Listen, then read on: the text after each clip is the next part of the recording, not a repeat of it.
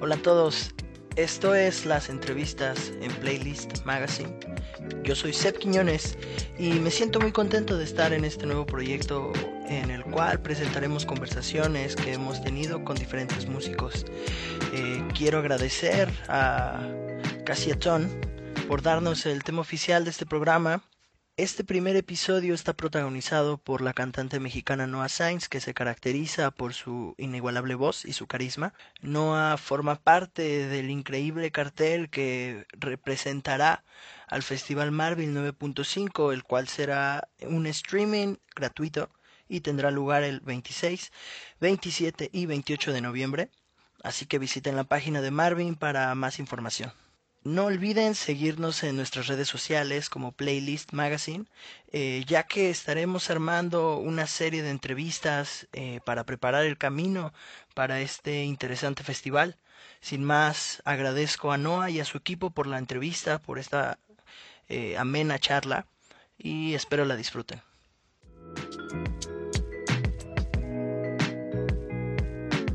Me gustaría comenzar preguntándote cuáles son tus influencias musicales más importantes.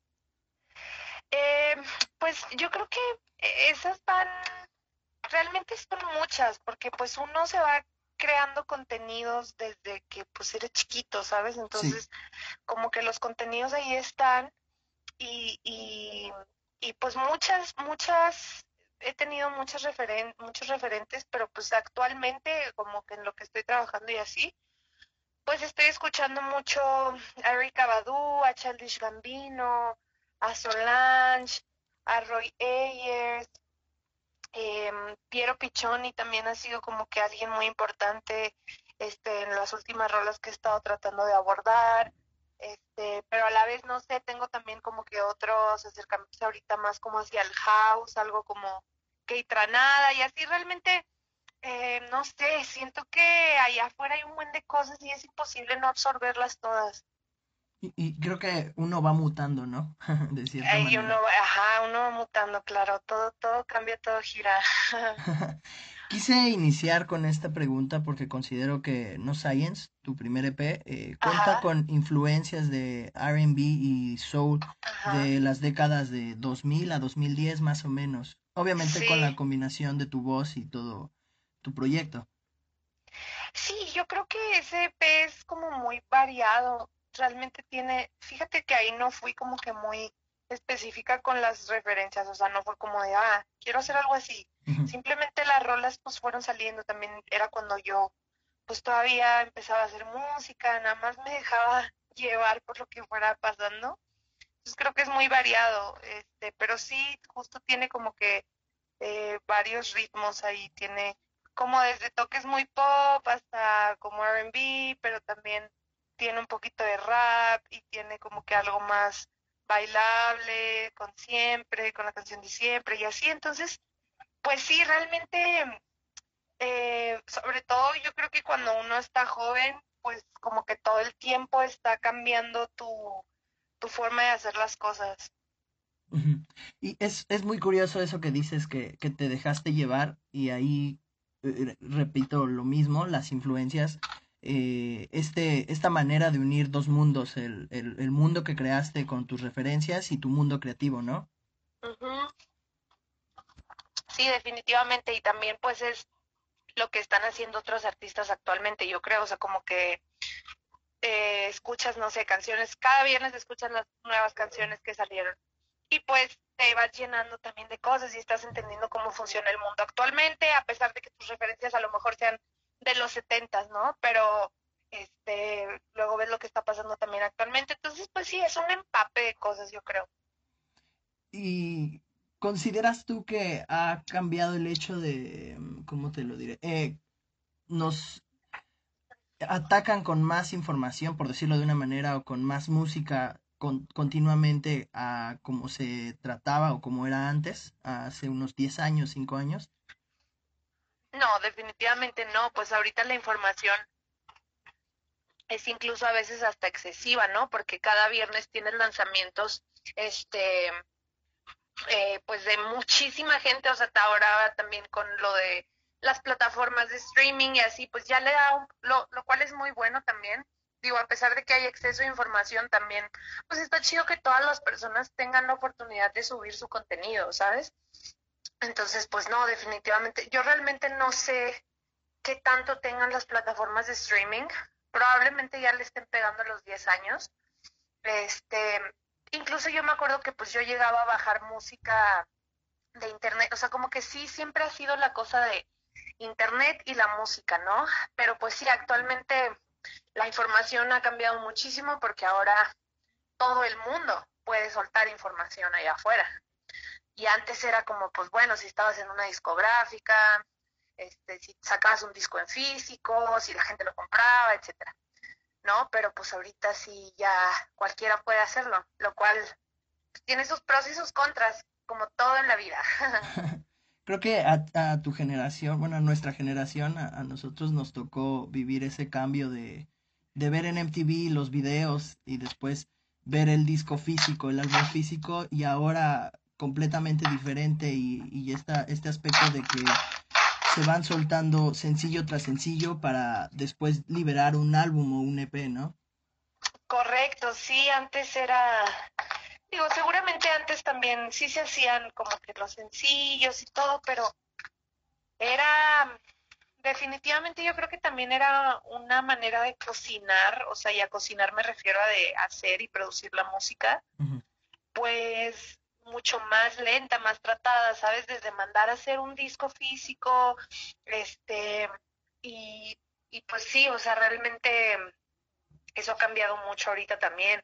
La gente que está sacando sencillos cada, cada semana o cada mes o así, pues eh, también es parte de todos los avances pues tecnológicos que hemos tenido, ¿sabes? O sea, así como ya existen este plataformas de streaming, pues también ya existen máquinas más chidas para hacer música y más rápidas, o existe más como la de eh, no sé, cada vez también yo, yo siento que la escena musical en general como que del mundo como que ha tomado mucha mucho foco, como que mucho flash, como que allá afuera, digo, siempre ha sido, los cantantes y los músicos siempre han sido, pues, seres especiales y como que se, se respetan mucho en las sociedades y así, pero igual siento que ahorita como que la manera de tener exposición nosotros es mucho más, este, eh, pues, posible y a la vez, pues sí, eso hace que se vaya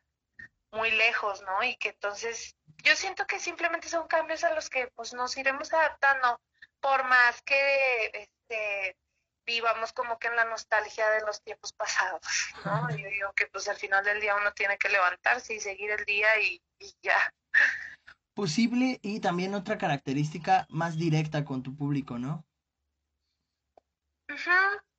Yo digo que las formas de conectarse se van encontrando y también te vas adaptando a las posibilidades de conectarte, ¿no? Porque lo he visto ahora con la pandemia, mm, ya nosotros ya como que ya aprendimos a sentir las pantallas, como que ya nos dispusimos a eso, siento. Em, y siento que, pues sí, o sea, la forma de, de conectarte con una persona, claro, en físico y en persona es lo, máximo, ¿no? Es el punto máximo al que pudieras llegar. Entonces hacerlo por una pantalla es posible, pero a lo mejor requiere de otras cosas, pero yo sí siento energía ya, como que a partir de una pantalla. Entonces como que también, no sé, siento que también la pandemia nos trajo mucho la telepatía, o sea, digo, no, como que nos trajo ese tipo de comunicaciones, ¿sabes? Como que lo veo en clases de actuación, yo estoy rodeada de muchos actores, entonces veo a gente que está tomando o haciendo cosas de actuación en línea, lo cual pues es súper difícil. Este, imagínate, o sea, el teatro que es así vivo, sí. luego hacerlo otra vez como que en línea está raro, este, pero a la vez se logran cosas, no sé, como que sí es disponer tu cuerpo es como lanzar tu energía como que al otro lado de, o a la otra ciudad o a la casa del otro, hace cuenta. O sea, donde sea que esté el otro, como que tú te dispones a que a lo mejor en cuerpo, no sé, o sea, por eso hablo como de la telepatía un poco. Siento que las formas de conectarse, pues hay que encontrarlas, porque sí hay. La, necesidad de conectarnos, ¿no? Esa estará de que siempre. Eso es. Incluso este es un poco como nuestro motor de vida. Sí. Sentirnos conectados con algo. Sí, exacto. Entonces, sí, eso siempre. Y, y creo que sí hay formas de hacerlo. Ya. Eh, aunque pasó un poco más de un año entre No Science y Mayday, considero que se nota una búsqueda de tu propio sonido.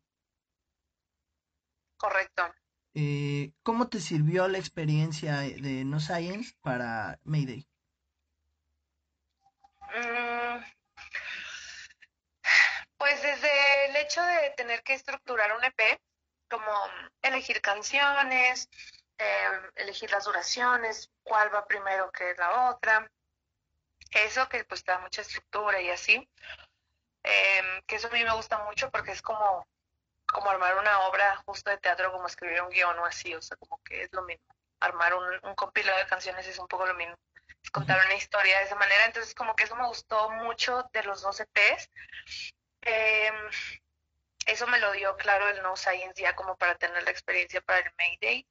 Este, también pues me, me, me ha ayudado mucho todo este camino, incluso después, ya cuando yo tenía grabadas las canciones de Mayday, eh, igual seguí en la búsqueda, ¿sabes? O sea, muchas de las versiones que están eran canciones muy diferentes a las que terminaron siendo, entonces sí fue este, darle ahí una búsqueda de un sonido que incluso hasta ahorita siento que apenas con lo nuevo estoy encontrando. O sea, como el, lo que mencionas de encontrar como que el propio sonido y así, em, yo creo que eso ha sido lo más importante porque eso me enseñaron los dos EPs, como que a sí trabajar, o sea, como que me dieron un ritmo de trabajo y unas herramientas muy chidas. Este, pero me, también tuve más asertividad y aprendí a ser como que más asertiva, como que a saber decir que no, decir que sí, llevar como que yo la batuta, porque a confiar en mi oído, ¿sabes? Sobre todo yo creo como que sí. A confiar en mi y en mi visión y entonces fue como de, ok, lo que pasó en este P, pues ya no lo voy a hacer y entonces, pues sí, obviamente aprendes de tu obra pasada siempre mucho y ha sido un camino bien largo y bien loco y muy, muy lindo y a la vez muy rápido, ¿sabes? Ha pasado muy rápido todo esto. Este, en el Mayday, claro que hay una evolución, este, hay como una búsqueda ahí de sonido y a la vez también creo que hay una exploración, o sea, siento que hubo mucha exploración, mucha más que a lo mejor algo a lo que me estoy concentrando más ahorita, que es a bajar mis ideas como yo las traigo en mi cabeza. Realmente como que los anteriores EPs pues también estaba trabajando con mucha gente, entonces realmente había muchos mundos ahí. ahorita como que en la que estoy también por la pandemia, el encierro y así es, pues estoy encerrada haciendo todo yo. Y ajá, y entonces eso también está, es especial. Y también el, el aspecto de cuestionar las herramientas que has aprendido, ¿no? Para, para buscar una nueva manera de, de crear música. Claro, sí, porque también yo no soy la misma que era cuando estaba haciendo el, el Mayday, digo, el No Science CP. Aprendí muchas cosas técnicas, o sea, aprendí a producir, aprendí a mezclar, aprendí a editar, aprendí a todo. Y ahorita pues yo igual estoy como que estoy pasando como por una etapa muy loca porque mm, terminé mi relación como que artística con Warner. Ok.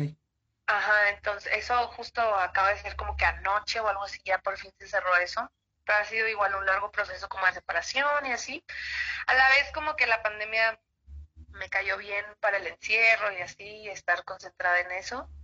Pero sí, o sea, mm, he aprendido a hacer otras cosas, estoy escribiendo mis videos, los estoy editando, este, estoy incluso está haciendo como el arte de, de los videos o de las cosas, realmente es como ya estar en todo, me ha dado muchas herramientas, he conocido a mucha gente, le he aprendido tanto a tanta gente, o sea, a cada persona que conozco le aprendo algo.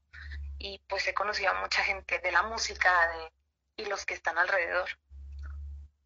Ya, eh, lo mencionaste hace rato que ambos EPs tienen esa onda de crear una historia con las canciones. Y creo que esa es una característica que se nota mucho en tu trabajo. Sí, yo creo que es algo que, muchas gracias, este, qué chido que lo ves así. Este, yo creo que mm, es algo que pasa por consecuencia. como que cuando, cuando tú estás hablando de algo que realmente sientes, pues seguro alguien allá afuera lo va a sentir también. Entonces siento que pasa por consecuencia, pero a la vez, pues sí, yo justo trato de, sí trato de elegir los temas, ¿no? Como que sí trato de elegir temas que me parecen importantes igual. O sea, como que, pues que me parece importante que la gente, eh, pues que todos, en general, que todos nos preguntemos, este, y que, como que estemos siendo conscientes de ello, o como que cosas que nos preguntemos igual y tengan, no sé, como que igual una respuesta en una canción que me gusta, o como a mí me pasa, ¿sabes? Yo también soy espectador, entonces, pues al ser espectador también como que puedo sentir un poco qué es lo que igual la gente podría como que vivenciar con la música. Ya. Eh, Qué bueno, es una de las canciones más fuertes de, de Mayday. Eh, ¿Cómo fue el proceso de su creación? Qué bueno. Ajá. Ah, mm. esa canción la produje con Juan Pablo Vega en el desierto, en el estudio del desierto. Y la, ajá, la hice con él, la empecé con él y con Miguel Rico, que es un chico que como que siempre está con él componiendo y tocando y así, igual es muy chido. Y este luego me la traje, o sea, como que la yo iba a hacer la mezcla, le, yo quería que la mezcla le hiciera Wet Bass, que es Andrés Jaime, igual otro productor. Este que la hiciera él, entonces em, cuando la empezamos a hacer, igual se nos ocurrió grabar una nueva batería, porque era un beatcito así como que con samples.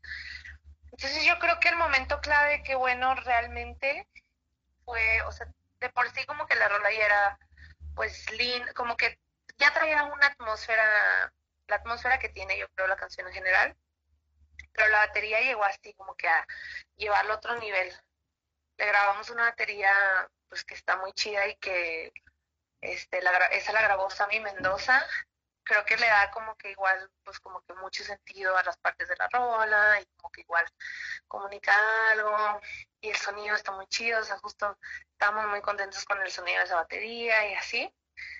Eh, y yo creo que eso, o sea, fue lo que, el punto clave de que, bueno, entonces, pues ya grabamos la batería, eh, la mezclamos. Yo volví a grabar unas cosas con Juan Pablo, con Miguel, como unos sintes, ahí chiquillos, unos, este, un Juno y un Melotron y así. Y la voz y la letra salió en un mismo día. Eso sí salió así. O sea, la voz que escuchan en la canción yo creo que es el primer take que hicimos, o el único take de voz que hicimos. Ajá, eso estuvo chido, la verdad. También yo creo que por eso tiene esa frescura. Es una gran canción, yo la amo. Este, creo que también es una de las faves del público. Este, y pues sí, así fue. La terminamos de mezclar acá en Sagredo, que es otro estudio de Ciudad de México. Y el máster lo hizo Mosti. Fíjate, eso estuvo curioso porque pues Mosti normalmente produce y mezcla y masteriza y así, pues de que reggaetón y así, ¿no? De que desde Caliuches hasta Talía, ¿sabes? Ya. Este, pero igual es muy bueno, o sea, él hizo, por ejemplo, la canción Mayday él es el productor. Y entonces qué bueno, la masterizó Mosti, igual Juan Pablo y Mosti como que siempre están trabajando, entonces ya se la sabía. La, la masterizó él, estuvo chido, este, y pues ya fue una, fue una canción que fíjate como que no queríamos para sencillo, pero es que la batería le dio otra cosa, siento, no sé, algo pasó ahí. Y luego lo, el video que hicimos con Neoder, que también fue pues, yo siento que llamó mucho la atención y que también hizo que la gente pues topara la rola, o sea, como que había gente que topaba la rola y lo topaba el video y wow, pero también al revés, o sea, siento que mucha gente llegó también a la rola por el video, porque el video también es pues tiene ahí su... Está, está muy lindo, no sé si lo has visto. Sí, sí, es muy, muy bueno, me gusta. Sí, es bueno. Entonces, pues ya fue un conjunto de cosas, ya sabes, de pura hermosura que nos da la música. Y de un trabajo natural, creo. También por eso considero que, que tuvo ese jale con la gente, ¿no? Sí, definitivamente es una canción mm, y lo dice este chico, bueno, hay un chico que hace reviews, un, inglés que hace reviews como de música latina. Louis Sharp, o no sé cómo se llama. Bueno, aquí ese güey sacó una reseña de que bueno. Y justo dijo eso, como de que, güey, es una canción que difícilmente a alguien no le va a gustar, o sea, de que la puedes escuchar en el súper en un parque, en tu casa, o sea, como que en todas partes y a nadie le va a disgustar y así. Y sí, yo creo que eso es por la naturalidad de las cosas también con las que salió y la fluidez y así. Em, me encanta ese, esa forma de trabajo, pero igual yo siento que ahorita también mm, pues estoy igual ya tardando más con las canciones, como que por lo mismo que ya estoy haciendo todo yo, nada más con Andrés, con Webbase. Este, sí es un poquito más lento, pero era lo que yo igual al final del día quería más, porque mm, creo que como que, a ver, o sea, hay muchas cosas con las que mm, cedí mucho y no he, pues obviamente yo creo que uno siempre quiere llegar a algo y pues se tarda y saca obras y exámenes o cosas así que, pues de que es, sean siempre mejores que la pasada.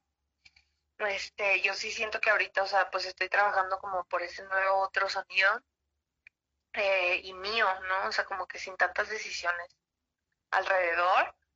Este, más dueña, pues, más directora de lo que quiero, pues, o sea, como que estoy entendiendo un buen mi visión y como que mi oído y así, entonces ahorita, pues sí me ha ayudado también tomarme más tiempo, a lo mejor, no sé, podría ser no, no tan natural lo nuevo, más bien no tan espontáneo. Natural no, no, porque natural sí es. Yo creo que más bien como espontáneo, así como fue que bueno que la escribí en un día ya. Pero pues ahorita ya me, me tomo más tiempo para escribirlas. Este, hay veces en las que salen en una sola noche, o sea, realmente es muy variado. Em, pero sí, es un, son, son formas igual ahí de, abordar las cosas y pues así te vas formando de que quién vas a ser, el músico que vas a ser. También se vale, ¿no? Disfrutar eh, tu, tu momento con tu música antes de, de liberarla, antes de, de, que quede el proyecto final, que es el que entregas a, entregas a tu público. Sí, no, claro que se vale. Eh, este, sí es importante. Eh, como mencionaste, eh, cerraste tu ciclo con Warner. Eh, me figuro que inicias como músico independiente. ¿Qué panorama distingues para esta nueva generación de músicos emergentes? Mm.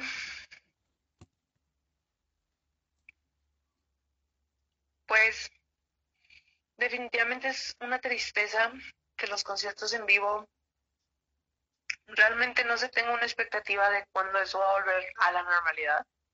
Sí. A veces es una tristeza, pero pues por otro lado creo que también tenemos mucho las de ganar, como, eh, bueno, no las de ganar, sino más bien tenemos de dónde agarrarnos para luego ganar lo que queramos ganar. O sea, tenemos un montón de herramientas, el internet, etcétera. Es súper desgastante ese mundo es súper absorbente y incluso hasta algunos nos da miedo como que entrarle ahí. Unos entran con mucha naturalidad. Este, pero pues sí, o sea, tenemos muchas formas de explotar ahorita porque pues realmente lo nuestro pues se empieza consumiéndose desde una compu o desde un celular. Ya ahorita. Ya. Eh, la pandemia nos hizo cambiar muchos aspectos, como lo hemos estado mencionando durante la entrevista. Eh, me gustaría preguntarte dos cosas. Eh, ¿Qué aprendizaje te deja? Híjole, pues yo creo que muchos, esta pandemia, muchos, muchos, así de que no podría, y además siento que también como que, yo digo que a todos nos tuvo así de fuerte. Y no sé, pues el aprendizaje ahorita que traigo más como presente o que me estoy recordando más, que, o sea, que he aprendido en este tiempo y que me lo recuerdo cada vez es como no tengas prisa, no tengas prisa, no tengas prisa, no tengas prisa. No sé, es como que lo único que me digo ahorita. Y a la vez sí hay una cosa de, ya, saca esto y saca esto y saca esto, pero no sé, ahí se está formando algo. La verdad es que sí. Pues la comida hecha con amor tarda, yo creo. Esa es mi enseñanza de este año. Sí, que todos íbamos muy rápido, ¿no? Y de repente nos pusieron el, freno de mano muy, muy cañón. Y pues eso. Eh, y la segunda pregunta, ¿qué canción, álbum o artista te obsesionó durante estos meses? Eh, ¿Que he conocido? Puede ser, el, no sé, digamos, uno que se te ocurra ahorita que venga a tu, a tu mente y que quieras recomendar. Mm, pues acabo de escuchar una chica que se llama Arlo Parks. Está chida ella. Está una chica de España que se llama este, Astrid Canales. Y Joaquina Mertz también está sacando cosas que no había sacado. Ya. Ajá. Este. Y no sé, a ver qué más he escuchado últimamente. Mm, de que, a ver, déjamelo. También como que empecé a escuchar mucho Argentina, de que Argentina, Spinetta, Charlie García y todo eso. ¿En serio? Pero, Sí, ajá, eso, eso te podría decir. Eh, hace poco eh, estuviste en, bueno, se, se, publicó el video de Musicalízame este depa eh, y presentaste Sol con With Bass. Eh, ¿Podemos esperar música nueva muy pronto? Sí, sí, sí, sí, sí, sí, sí pueden. sí, sí pueden. Eh, ya, o sea, empieza la vida otra vez. Ajá, empieza la vida otra vez y sí, este, va a salir más música pronto. Eh, esa canción pues es justo como inédita, o sea, no ha salido, pero este sí es, es una de las que va a estar en el disco. Y esa versión es, es muy interesante, ¿no? ¿Cómo cambia todo? O por lo menos antes de conocer la canción ya en su proceso final, eh, la versión que se publicó en este canal eh, va a ser muy interesante, ¿no? Sí, de hecho, no, hombre, no tiene nada que ver. O sea, nosotros tocamos una versión artística, este, acusticón ahí, pero no tiene nada que ver. Ajá, no tiene que ver la, nada la otra, la otra tiene que batería y bajo y así, tiene otras cosas. Ya. Eh, a finales de este mes estarás en el Festival Marvin, Marvin 9.5. Eh, ¿Nos puedes contar un poco sobre cómo será esta presentación? Eh, la verdad, eh, va a estar muy chido porque es la primera vez que eh, como que voy a grabar un live este encima de una tarima. Entonces eso, digo, solo es una tarima de diferencia, pero la verdad es que sí le da otro punch, este, me gustó como que lo que pude hacer escénicamente, bailé mucho, estuve ahí como que por todo el espacio, hicieron un set muy bonito, este va a estar va a estar muy bueno la verdad voy a es un es un show corto pero va a estar padre. Voy a tocar canciones que he estado tocando este año, que son versiones em, de canciones que grabé eh, en febrero de este año. Las grabé con, estábamos ensayando para una sesión que teníamos y en uno de los ensayos grabé las rolas y son con las que he estado tocando este año, porque pues ya no tocamos, ya no se armó esa tocada porque COVID, pero pues yo aproveché que grabé eso y a la vez se siente un poco como si los músicos también estuvieran ahí, son pistas, pero se siento, o sea, son versiones en vivo, así full. Y, y tiene esta incertidumbre, ¿no? De, de ver cómo reacciona la gente. Sí, a ver qué tal, este, va a estar muy padre, creo que sí, también el line-up está chido, está divertido.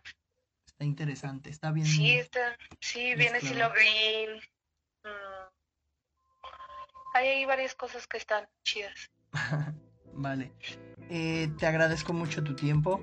Eh, Ay, no, muchas gracias a ti. Qué bueno platicar. te deseo mucho éxito en todo lo que viene para ti. muchas gracias, qué chido.